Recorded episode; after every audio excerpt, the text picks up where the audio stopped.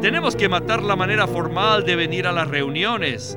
Cantemos la palabra en nuestros hogares, día y noche.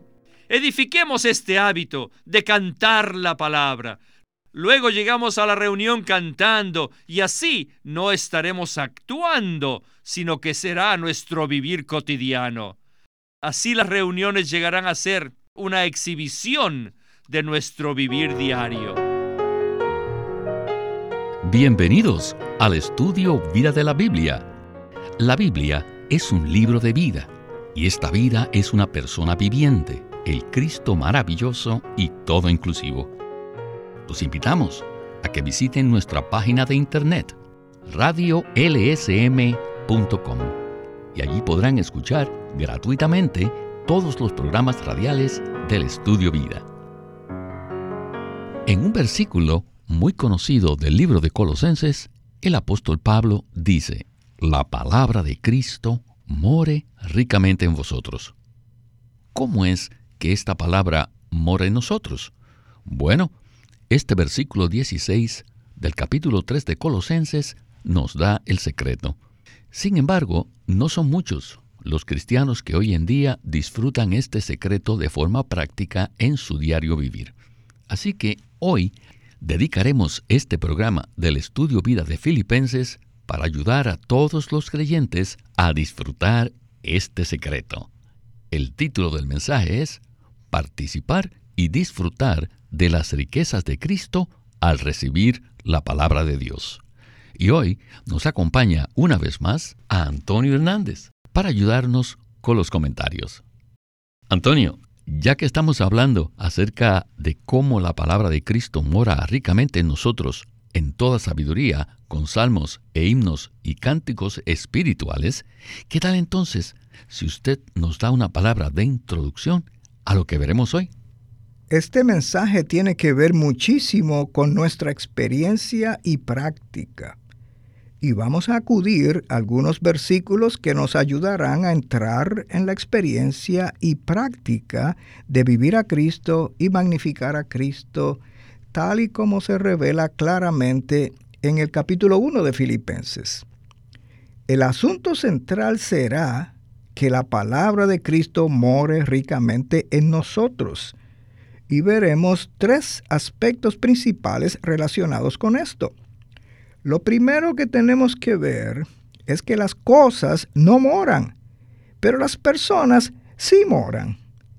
Esta frase que hay aquí, la palabra de Cristo more ricamente, proviene de la palabra griega oikeo, que significa hacer hogar, hacer casa o tener una morada. Esto indica entonces que la palabra es en realidad una persona. Es el mismo Cristo quien hace su hogar en nuestras partes internas. Esto es similar a lo que se dice en Efesios 3, que Cristo haga su hogar en nuestros corazones. Y luego veremos algo que probablemente les parezca raro a nuestros radioescuchas. Y tengo que confesar que a nosotros también nos pareció raro cuando escuchamos esto por primera vez. Cuando Pablo menciona que permitamos que la palabra de Cristo more ricamente en nosotros, él no se refiere a la lectura de la palabra. Más bien, él se refiere a los salmos, himnos y cánticos espirituales. Pablo vincula claramente la palabra de Cristo que mora en nosotros con la acción de cantar y salmodiar. Y veremos que podemos ser saturados de la palabra, no solo en nuestra mente para memorizarla, sino en nuestro espíritu al cantar y salmodiar con la palabra. Y en tercer lugar, Vamos a hacer una analogía con Efesios 5 en cuanto a ser llenos en el Espíritu, hablando unos a otros con salmos, con himnos y cánticos espirituales.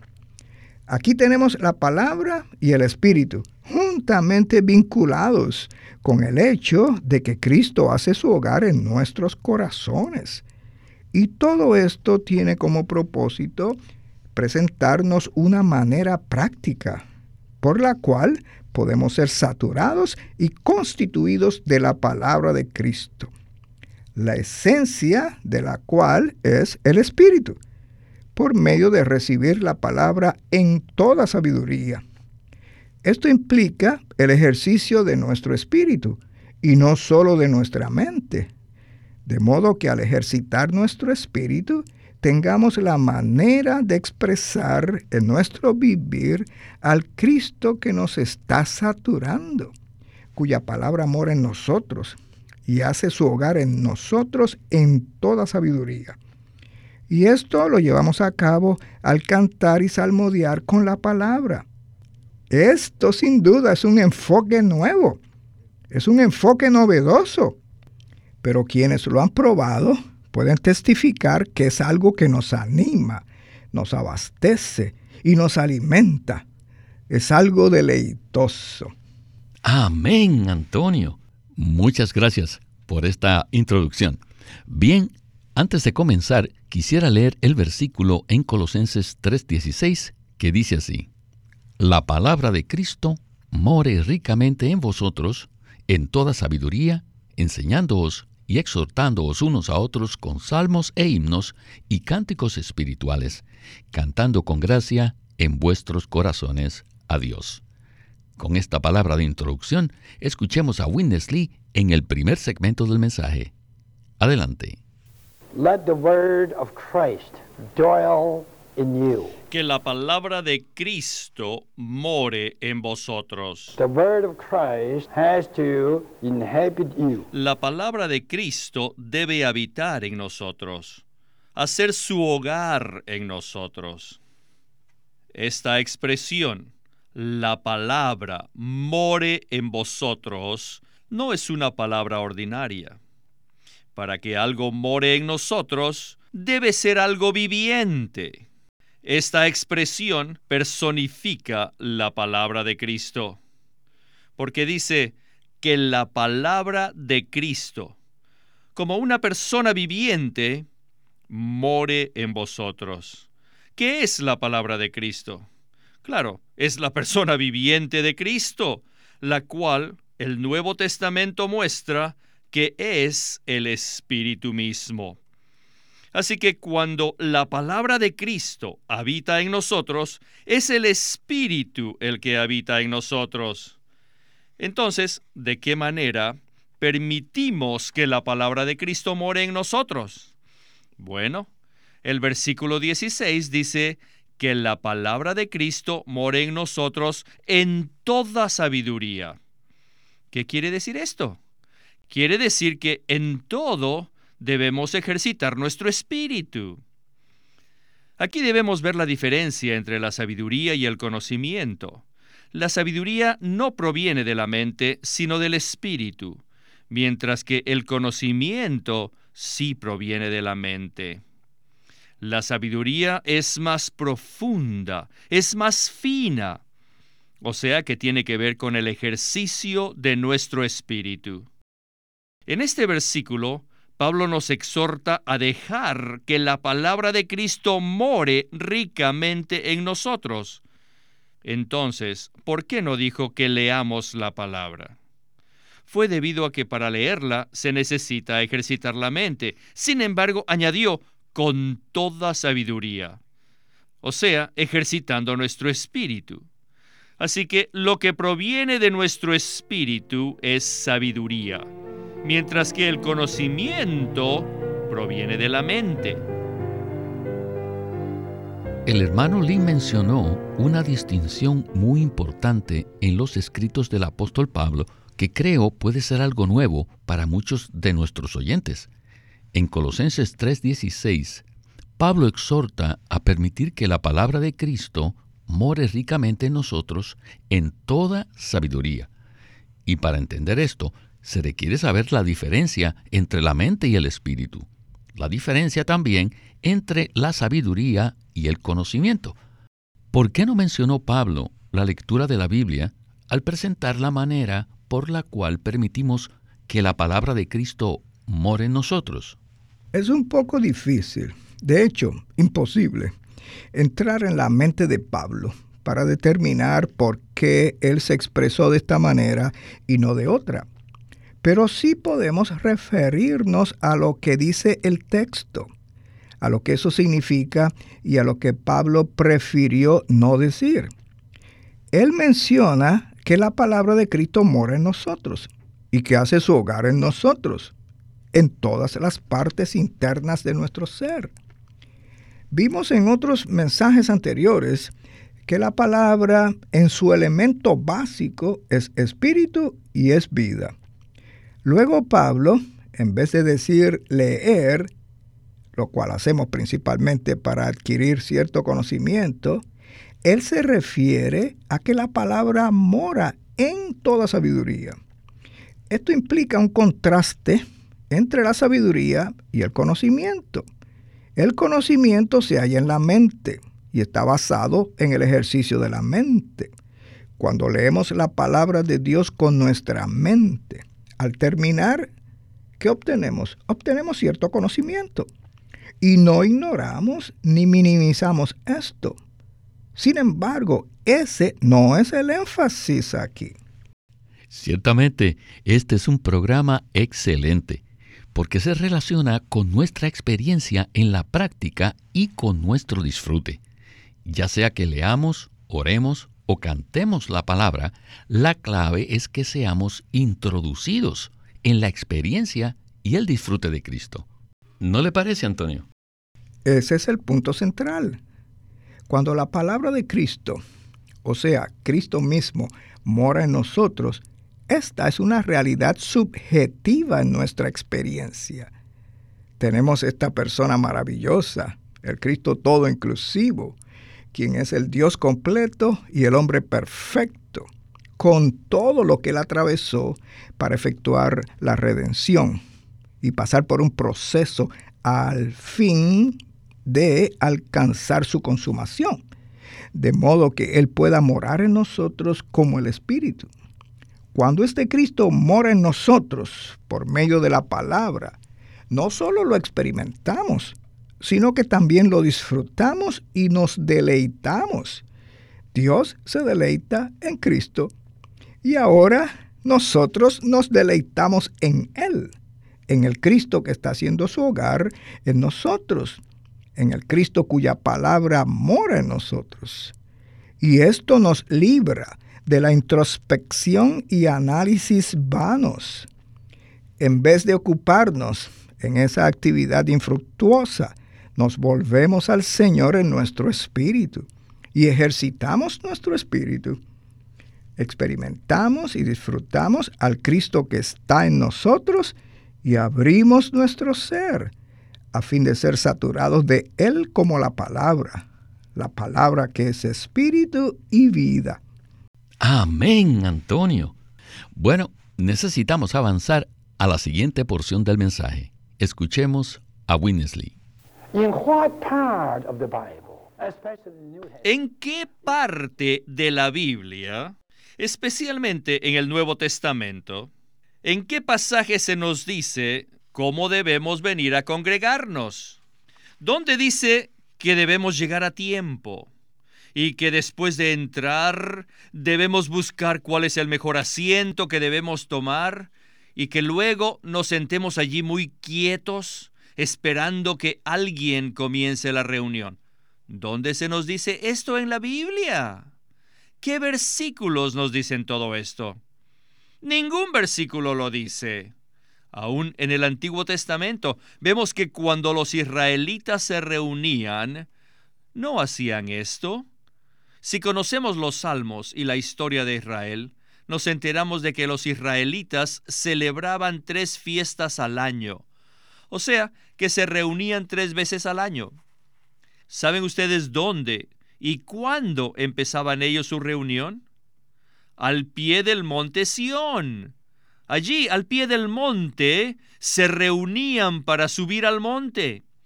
Desde allí iban arriba, ascendiendo, subiendo, hasta llegar al templo. Les digo, su reunión comenzaba al pie del monte. Desde allí ellos comenzaban a cantar los salmos graduales, los salmos del 120 al 134. Ellos no comenzaban la reunión al llegar al templo, sino por el camino. mientras ascendían al monte. Ellos comenzaban a cantar. Nuestras reuniones son una exhibición de nuestro diario vivir, o sea que exhiben la manera en que vivimos, en nuestro hogar, con nuestra familia, en nuestras escuelas o donde quiera que estemos. Vivimos así. ¿Cómo? Cantando, orando, alabando. Como resultado de que nosotros cantamos y alabamos al Señor día tras día, podemos hacer lo mismo cuando nos reunimos. Tenemos que matar la manera formal de venir a las reuniones. Cantemos la palabra en nuestros hogares día y noche. Edifiquemos este hábito de cantar la palabra. Luego llegamos a la reunión cantando y así no estaremos actuando, sino que será nuestro vivir cotidiano. Así las reuniones llegarán a ser una exhibición de nuestro vivir diario.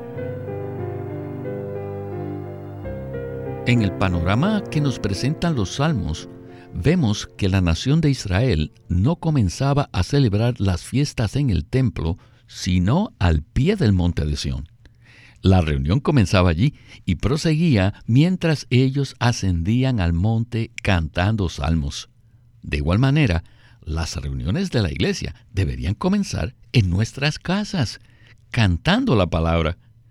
En cuanto a esto, ¿qué clase de reunión sería esta donde tenemos una exhibición de nuestro vivir diario. Lo que tenemos en el Nuevo Testamento no es nada formal, nada predecible, sino algo que es vital y viviente. El principio subyacente a una reunión genuina de creyentes que se congregan como la iglesia en una localidad es que la reunión es una expresión del vivir cotidiano de ellos y de la experiencia que tienen del Señor por medio de su palabra cada día y cada semana. El permitir que la palabra de Cristo more ricamente en nosotros, en toda sabiduría, con salmos, con himnos y cánticos espirituales, no se limita solamente a las reuniones. Más bien, esto es algo que debe ser entretejido en nuestro vivir cotidiano. Podemos leer la palabra, salmodiarla, cantarla o componerle una simple melodía. Pablo se refería a esto con toda claridad. Y si esto llega a ser cada vez más y más nuestra práctica y experiencia diaria, entonces cuando nos reunamos en forma corporativa, expresaremos esto mismo y rebosaremos. De esa manera, nada de lo que hagamos en la reunión será algo formal ni una actuación. Más bien, será una expresión de la manera como hemos experimentado y disfrutado a Cristo en nuestro vivir. Esta es una perspectiva completamente diferente de una reunión cristiana, de aquello que hoy se practica en forma tradicional por toda la tierra, que en la mayoría de los casos es la práctica común con su formalismo, solemnidad y silencio mortal. Eso no es ni remotamente similar a lo que vemos en el Nuevo Testamento. Así que esta palabra aunque no es una palabra doctrinal ni teológica, es una palabra práctica que podría tener un gran impacto en nuestra vida cristiana personal y en nuestra vida de reunión corporativa. Y oramos para que así sea. Gracias, Antonio, por este comentario. Bien, necesitamos avanzar al segmento final, en el cual veremos una experiencia más profunda de Cristo en nuestra vida diaria, no solo al leer la Biblia, sino también al cantar y salmodiar en nuestros corazones al Señor con mucho disfrute y gozo. Escuchemos a Winnesley. Para ser bíblicos deberíamos cantar la palabra. Debemos cantarla en nuestra vida diaria. O sea, en nuestra recámara, en la sala, en el comedor. No solo debemos leer la palabra, sino también cantarla. Hay que saber que el libro más largo de la Biblia no fue escrito para ser leído, sino para ser cantado. Son los salmos. Y no solo se cantan, sino que se salmodian. Les digo, salmodiar es más elevado y más profundo que cantar. Si tomamos al Señor en serio y deseamos ser saturados de la palabra viviente a fin de que vivamos a Cristo, necesitamos practicar lo que se nos dice en Colosenses 3:16, que la palabra de Cristo more ricamente en vosotros, en toda sabiduría, no en nuestro conocimiento de la palabra, sino con toda sabiduría, en nuestro espíritu. ¿Cómo? Cantándola, salmodiándola. Debemos cantar la palabra y salmodiarla. Cantar la palabra es mucho mejor que leerla, pero salmodiarla es mucho mejor que cantarla. Al salmodiarla, meditamos en la palabra y la disfrutamos y le damos más tiempo a la palabra para que nos sature.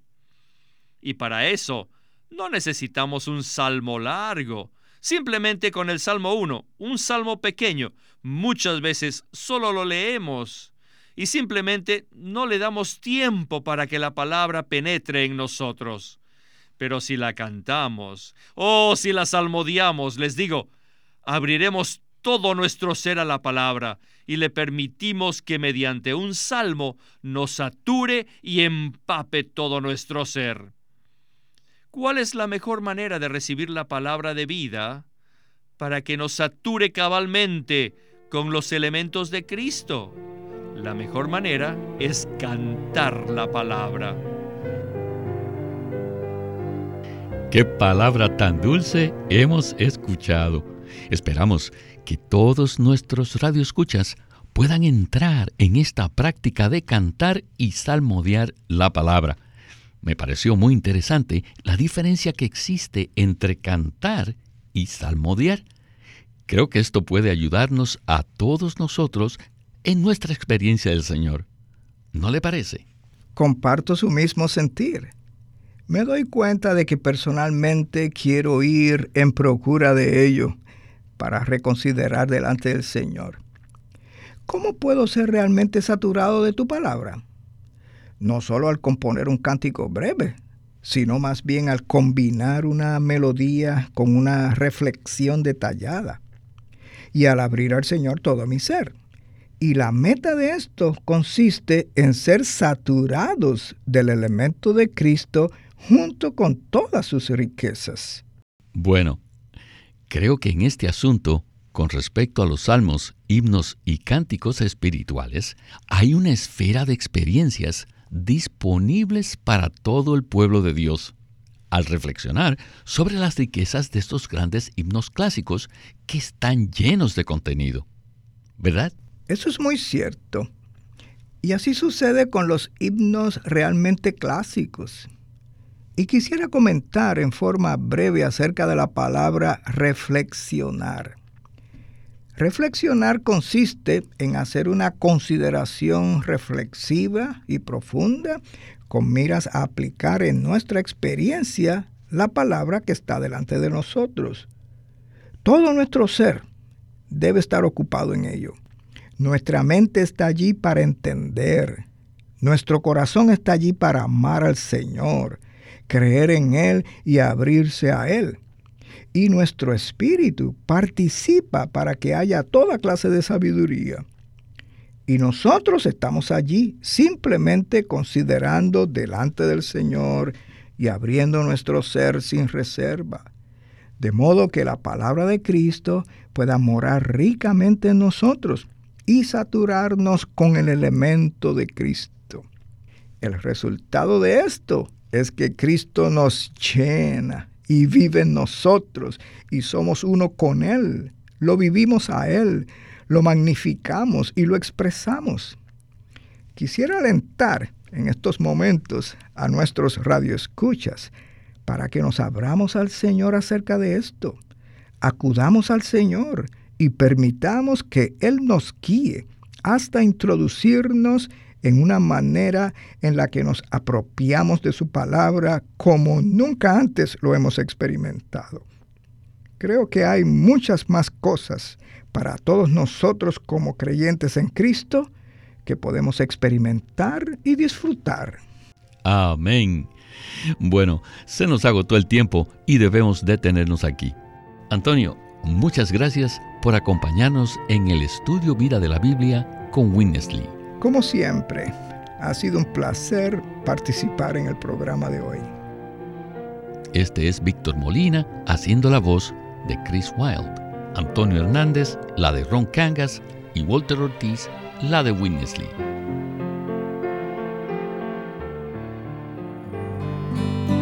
Queremos presentarles el libro titulado Experimentar a Cristo como vida para la edificación de la iglesia.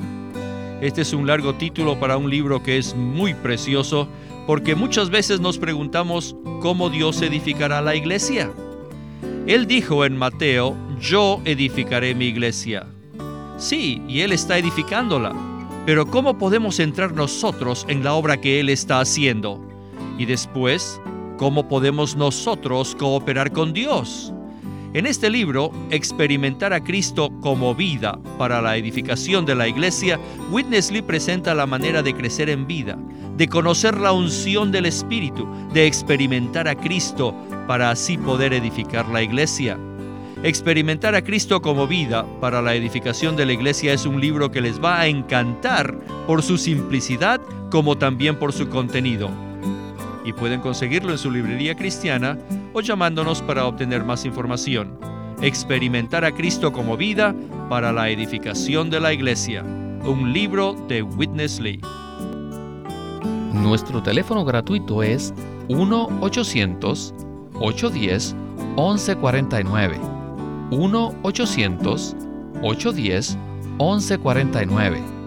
Si desean, pueden comunicarse con nosotros enviándonos un correo electrónico a estudiovida.lsm.org.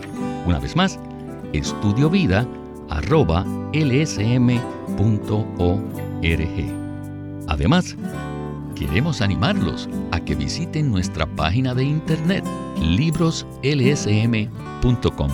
Allí encontrarán los libros impresos del Ministerio de Watchman Nee y Witness Lee, la Santa Biblia versión recobro con sus notas explicativas y también encontrarán folletos, himnos y libros en formato electrónico. Una vez más, libroslsm.com.